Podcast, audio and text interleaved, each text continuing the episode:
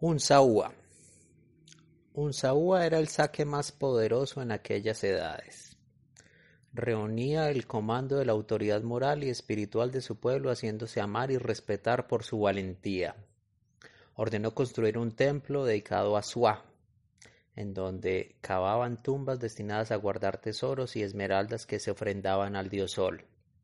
Su cercado resplandecía en los juegos luminosos de las chagualas reflejaban en las goteras de los bohíos, y en las tardes había centinelas y la música en el viento. Sus súbditos eran orfebres y músicos. A medida que reinaba crecía su poderío. Las doncellas de aquellos predios lo miraban de reojo, ansiosas por ser las preferidas. Cada una soñaba con ser su mujer, pero lo había predicho un jeque. Un Saúa no lograría poner paz en el corazón en un solo instante, y así, por lo menos decían que había sentenciado Bochica. Cuando le preguntaron por los futuros gobernantes de los muiscas, Alzaque solo se veía acompañado por su hermana Chipatá. Con ella paseaba por las orillas de la laguna Iracá. Con ella vio el momento en el que la diosa Chía cubría su espeso velo largo, y ambos gritaron aterrados Madre, ¿a dónde vas? regresa, consuélanos. ¿No ves que quedamos en tinieblas? Juntos hicieron ayuno del desagravio y fueron hasta la laguna a llevarle ofrendas. Chipatá era una rara belleza, de cuerpo bien proporcionado, ojos rasgados y una mirada fascinante.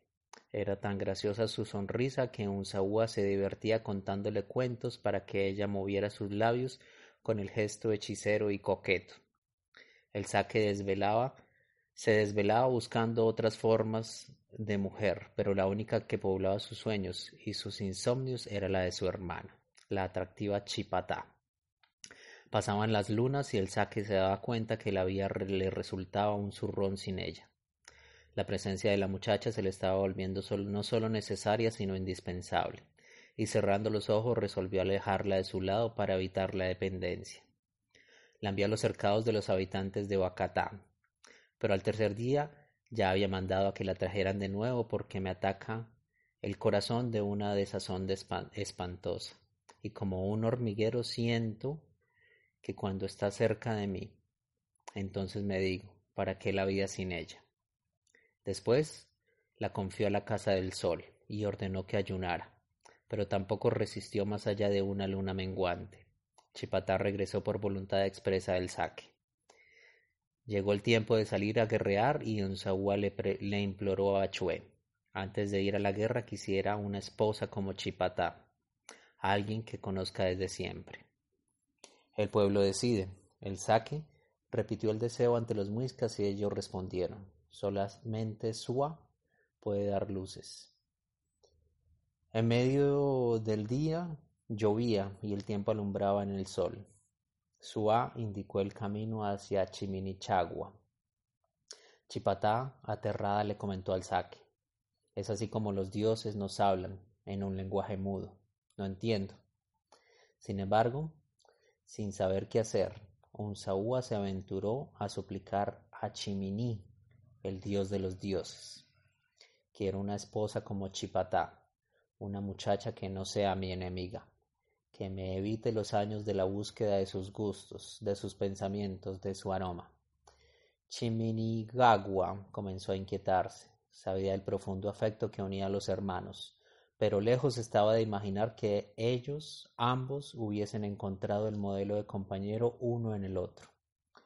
Achue se enterneció desde el fondo de la laguna e intervino suplicante a Chiminigagua. Es urgente un gesto tuyo. La actitud de la madre propició la respuesta.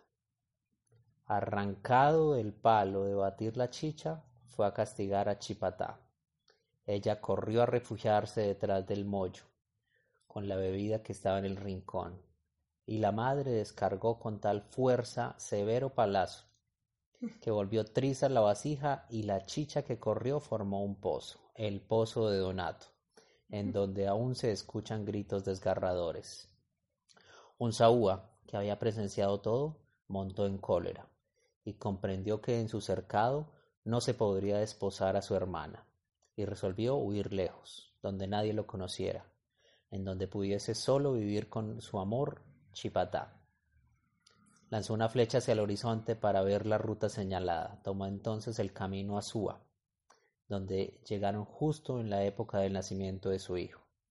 Pero la felicidad del nacimiento de su hijo se volvió confusión, cuando las chagualas tocaron arrebato y los resplandores reenloquecieron como nunca. Vieron que el hijo se convertía en piedra. Entonces lo comprendieron todo. Los dioses estaban enojados. Y siguieron vagando, persiguiendo la ruta de la flecha, y de espadas al pasado vengador. Un Saúa, tengo miedo, le dijo Chipatá. Conmigo al lado no debes temer nada. Por algo tengo fama de valiente. ¿No ves que nuestro hijo se convirtió en piedra? Tranquila, encontraremos lugares más propicios. Habían llegado al cercado de los habitantes de Bacatá, y el frío los obligó a refugiarse en las cavernas de las rocas cubiertas por frailejones. Pocos salían a la luz, y cuando lo hacían solo era para recolectar frutos y cazar armadillos o conejos. ¿Ya viste la cascada bulliciosa que salta allá abajo? preguntó Chipatá, maravillada ante la melena blanca de la cordillera. Se llama el Tequendama, el salto que tanto nombran los de Bacatá.